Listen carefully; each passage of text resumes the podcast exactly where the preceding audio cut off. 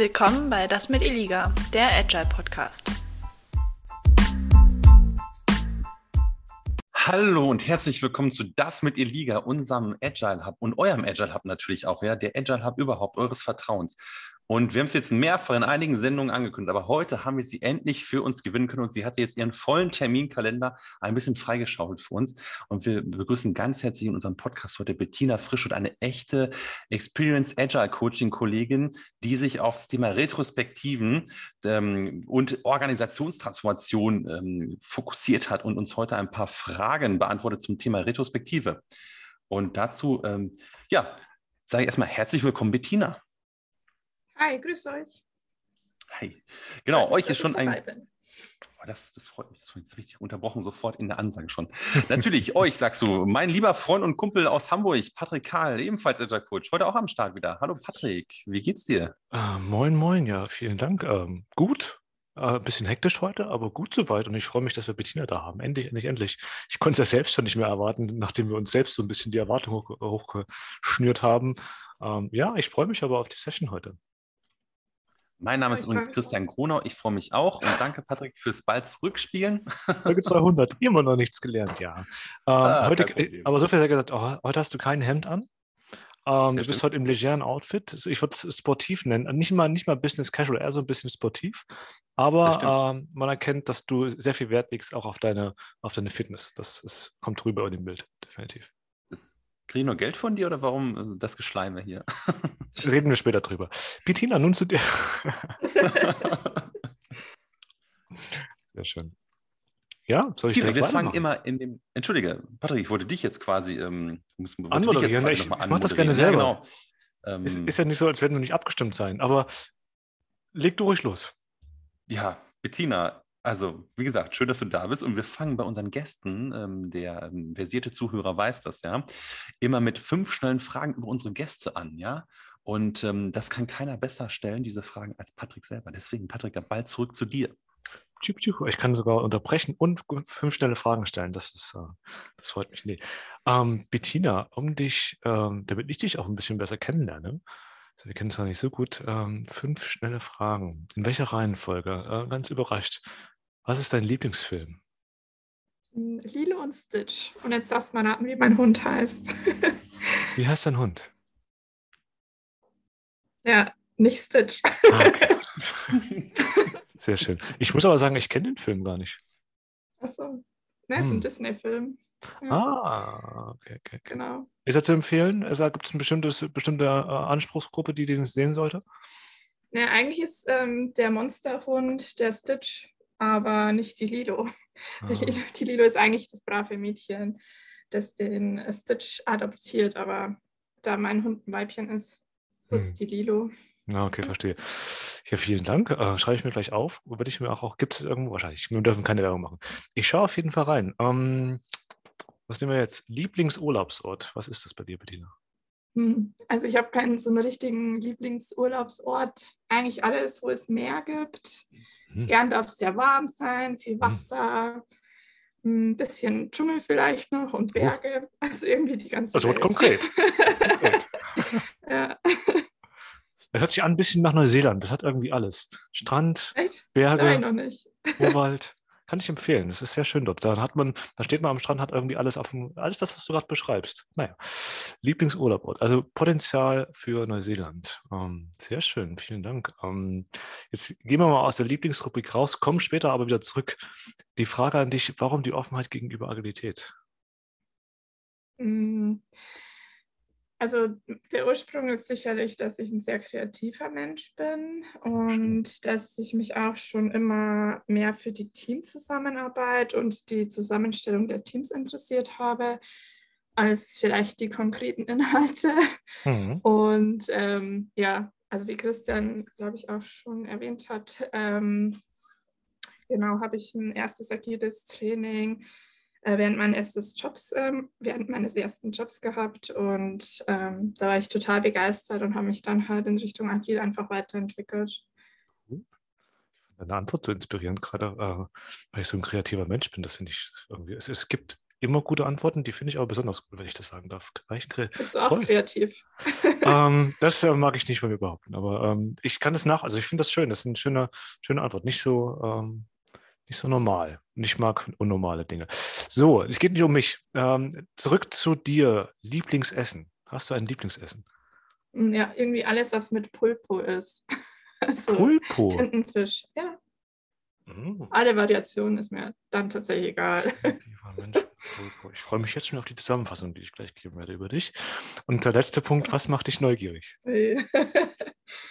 ähm, eigentlich alles, was ich nicht kenne oder was ich aufs erste Mal nicht verstehe.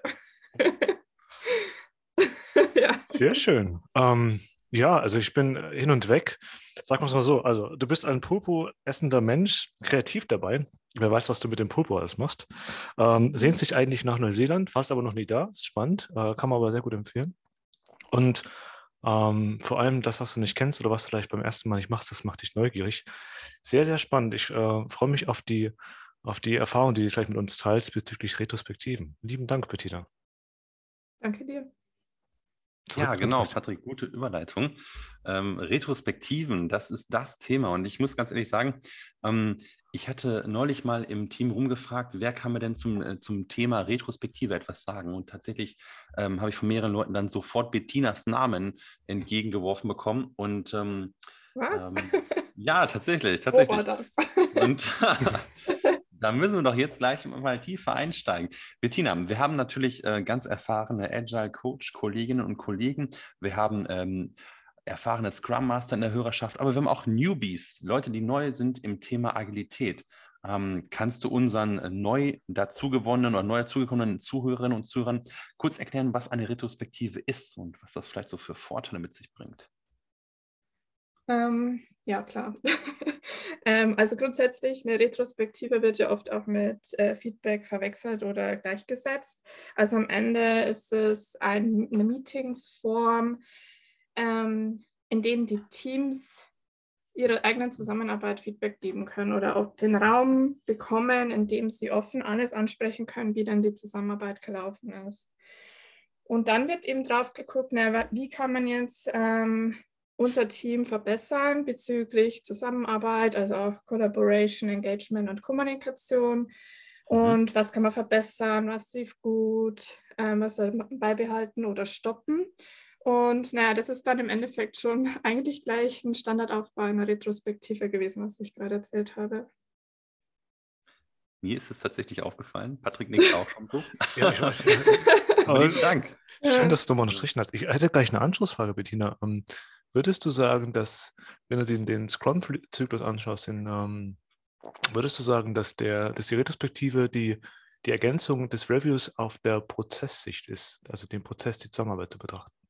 Würdest du das bejahen oder würdest du sagen, nein, um Gottes Willen? Hm, doch, schon auch, ja. Okay. War jetzt eine geschlossene Frage. ja, also, ja, für mich war das jetzt. Ach, führ gerne aus. Fühl dich eingeladen. Ähm, also ich habe das mit der Prozesssicht tatsächlich jetzt noch nicht so konkret betrachtet, aber am Ende wird ja der Review, also es kommt ja, wenn man jetzt äh, nach Scrum arbeitet, kommt ja erstes Event Review, dann wird die Retrospektive obendrauf gepackt. Also beim Review guckt man nochmal die Inhalte an, was haben wir erreicht, ähm, was haben wir tatsächlich am Ende geliefert, delivered. Ähm, und dann wird nochmal auf die Teamzusammenarbeit geguckt, hat es intern im Team gepasst, ähm, mhm. ja, wo ist da eben Verbesserungsbedarf oder gibt es vielleicht gar keinen und sie wollen nur tolle Sachen beibehalten, dass eben beim nächsten Mal vielleicht noch besseres Ergebnis geliefert werden kann oder eben Qualität und Ergebnis ähm, gleich bleiben kann. Ja. Mhm. Bettina, jetzt gerade schon Scrum-Teams angesprochen, ja. Kann ich denn jetzt äh, pauschal sagen, äh, Retrospektiven eignen sich nur für Scrum- oder Kanban-Teams, also vor allem ähm, äh, Teams, die dann ähm, durchaus aus der IT-Welt kommen? Ähm, ein klares Nein. mhm. Ähm, also für mich ist ähm, eine Retrospektive kann man sowohl in Wasserfall basierenden ähm, Projekten oder im reinen Projektmanagement oder in klassischen Organisationen machen. Also es ist ja am Ende immer von Nutzen, nochmal auf die Teamzusammenarbeit zu gucken und dazu brauche Mhm. ich jetzt nicht in einem Scrum oder agilen Umfeld zu sein. Finde ich schön, weil ich Am Ende kann man ja nur die Zus Entschuldigung. Nee, bitte. Am Ende kann man ja nur die Zusammenarbeit verbessern. Also was hat man zu verlieren? Das, das ich wollte noch ergänzen, eigentlich ne, dir beipflichten, dass eigentlich das, also es gibt ja im, im klassischen, äh, Christian, du kennst es vielleicht auch noch, oder Bettina, gut, wir kennen das noch nicht so gut, aber ähm, in klassischen Projekten hat, hast du einen Projektabschlussbericht. Auch das ist ja eine Art Reflexion des Mhm. Vergangenen. Das Dilemma bei solchen Projektabschlussberichten ist, die finden halt recht zeitversetzt statt. Ja, also einfach im, im schlimmsten Fall nach Jahren, im besten Fall nach Monaten. Und das ist eigentlich das Spannende auch bei einer Retrospektive. Äh, und erinnere uns gerne an die Kollegin Esther Derby, die sogar sagt, naja, ähm, Leute, überlegt doch, wenn wir ein Daily machen, ist es nicht sogar vielleicht sinnig, so eine Retrospektive am Ende des Tages zu machen. Also eher so ein kleinen Häppchen zu arbeiten. Und da kommt Ja. doch genau die Essenz auch von Agilität rein, in kleinen Dosen das zu verpacken und nicht irgendwie nach, naja, nach fünf Jahren einen Projektabschlussbericht zu machen oder Puh, ja, ähm, vor fünf Jahren, wie sind wir dann da gestartet? Ja, ähm, das heißt, also es gibt das schon, stimmt. Ähm, einmal die Frage, wie man das umsetzt, ja. ja. Cool. Da muss ich gerade einen Insider noch teilen mit dir, Patrick. Ähm, äh, will ich gar nicht ausschließen, Bettina, aber wo wir ihn neulich in der Sendung erwähnt hatten, unseren äh, alten Mentor-Kollegen äh, Chris Norris, ja, ähm, er hatte tatsächlich äh, in Schulungen äh, oft äh, am Ende des Tages eine Retro gemacht, ja, über den Tag und die Schulung, ja. Ähm, erinnere Ja. dich an unseren Berlin-Ausflug, da haben wir es auch gemacht, ja. Stimmt. Ja. Grüße auch an Oder- Thoralf an der Stelle, ja. Er war natürlich auch dabei bei der Retro. Genau. Also Tina. kann man sie tatsächlich überall machen, ja. Habt Oh, verrückt. recht. Absolut, absolut. Ja. Bettina, jetzt aber sag doch mal, also okay, wir haben jetzt mal zusammengefasst, eine Retrospektive ist so eine, so eine Allzweckwaffe vielleicht, ja, aus der agilen Welt, die man auch äh, bei den Wasserfallkolleginnen und Kollegen anwenden kann. Man äh, möchte ein Team oder das Team hinterfragt sich selber, hinterfragt, was gut gelaufen ist, was weniger gut gelaufen ist, ja, was sie ändern möchten.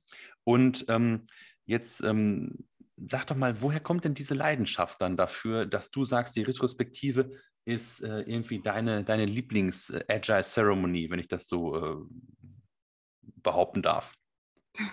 Also eigentlich hast du es schon gut zusammengefasst. Also aus genannten Gründen ähm, Mhm. habe ich die Leidenschaft eben entwickelt und ich sage immer, nur gut funktionierende Teams äh, können auch gute Ergebnisse liefern und äh, wenn ein Team zufrieden ist, bin ich's.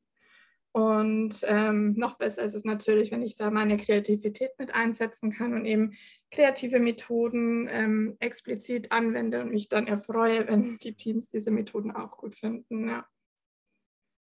Und äh, wo die Leidenschaft vielleicht noch herkommt, ist ähm, auch mein Interesse der Psychologie gegenüber und hat ja auch irgendwie was mit Psychologie zu tun, die Teams nochmal anzugucken, welche Methodik wähle ich, um vielleicht das beste Ergebnis zu liefern, wie bekomme ich die Teammitglieder dazu, ähm, offen in dem Rahmen auch zu sprechen und äh, sich auch Mhm. Dinge ansprechen trauen. Ja.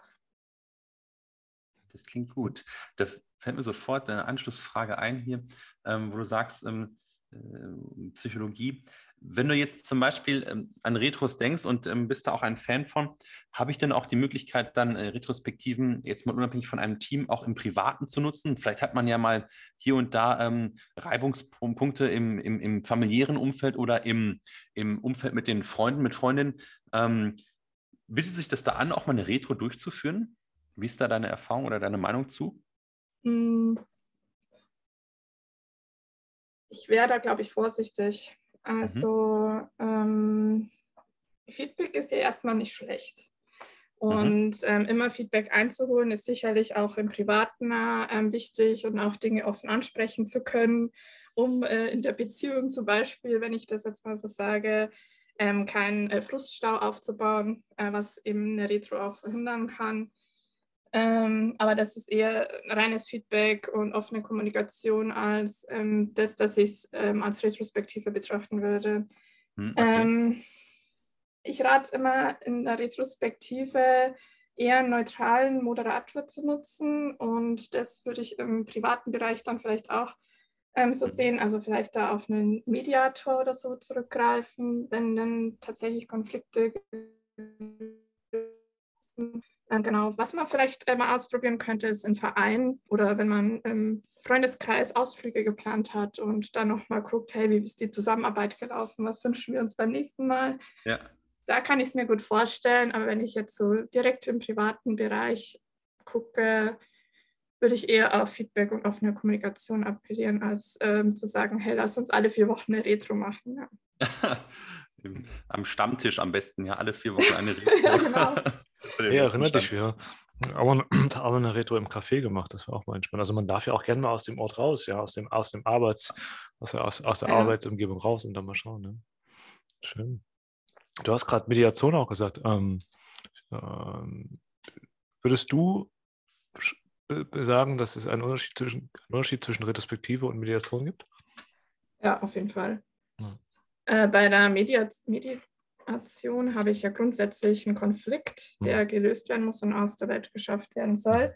Eine Retro ist ja eher dazu da, um solche Konflikte im Team zu vermeiden.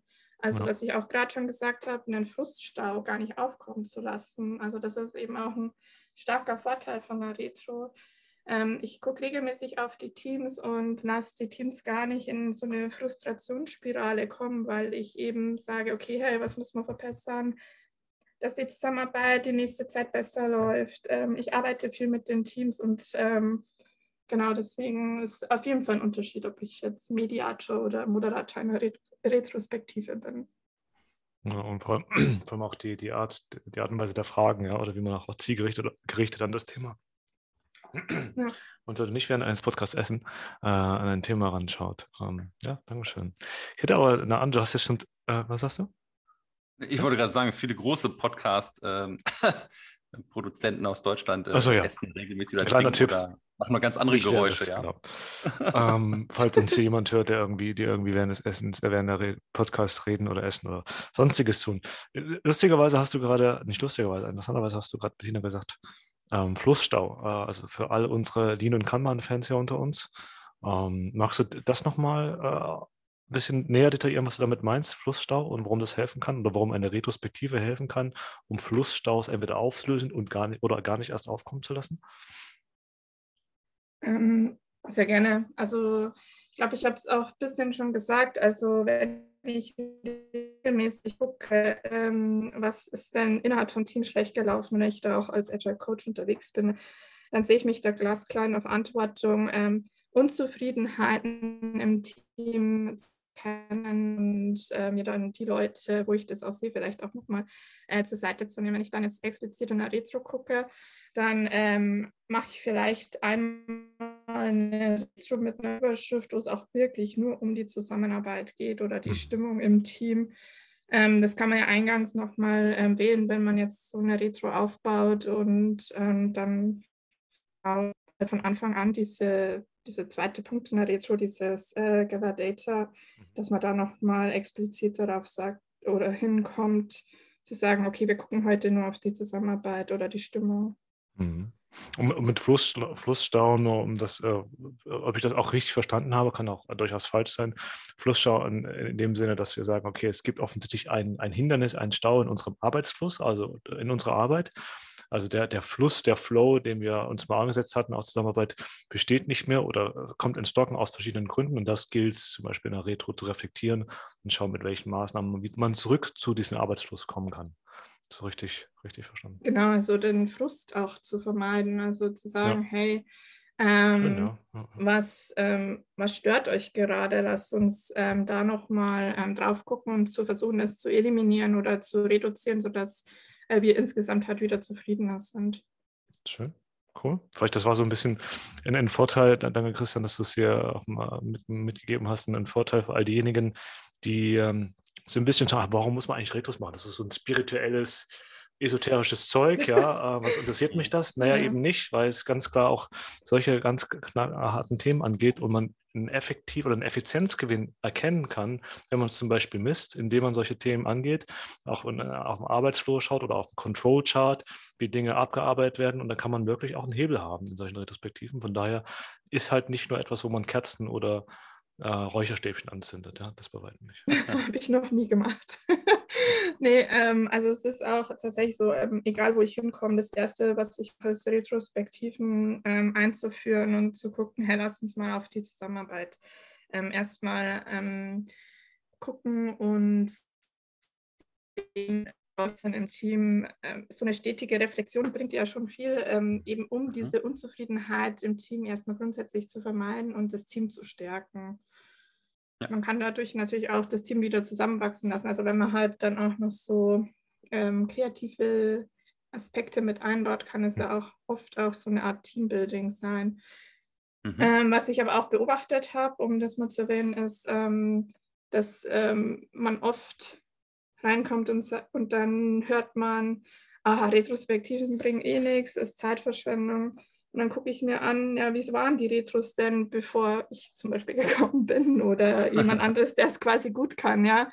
Ähm, ohne mich jetzt da auf ein hohes Ross zu stellen, aber ähm, naja, also es gibt halt auch sehr viele schlechte Retrospektiven und wenn ich nur einfach abfrage, was lief gut, was lief schlecht, was wollen wir nicht mehr und das war's und ich nehme keine mhm. Maßnahmen mehr mit, dann ähm, ist es auch schwierig. Also man muss so eine Retro schon rund aufbauen und ja. ähm, nachhalten und nicht sagen, okay, wir haben jetzt drauf geguckt und das war's, sondern dann in mhm. dem Folgesprint oder in den Wochen danach, wenn man jetzt nicht in Sprintlogik arbeitet, ähm, auch gucken, dass man die Dinge, die dann eben auch offen angesprochen werden, sind, die auch offen anzunehmen und mit den Punkten arbeitet. Also das ist das A und O. Jetzt haben diese beiden agilen Hempelmänner es wieder mal nicht geschafft, in 20 Minuten das Wesentliche auf den Punkt zu bringen. Naja, jetzt muss diese arme Frau auch noch für den Teil 2 da bleiben. Mann, Mann, Mann, Mann, Mann. Aber hörenswert ist er schon, das kann ich verraten. Das war er, der erste Teil, meine lieben Agile-Fans. Wir haben dank Planungsporno natürlich recht, es nicht in 20 Minuten geschafft, mit Bettina zu sprechen und das Wesentliche auf einen Punkt zu bringen. Doch das Thema ist einfach so spannend und so interessant. Und Bettina hat sich bereit erklärt, auch noch im, im zweiten Teil mitzumachen. Und den können wir euch nur empfehlen. Also hört gerne rein.